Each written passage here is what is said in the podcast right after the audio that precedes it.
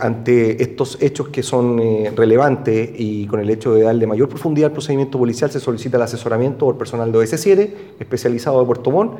quienes eh, en conjunto con la Fiscalía empiezan a hacer una serie de diligencias que arrojan como resultado eh, final seis personas detenidas, la incautación de munición, la incautación de armas de fuego y los medios de pruebas que acreditan el delito de tráfico, en este caso de sustancia ilícita como es cannabisativa y clorhidrato de cocaína.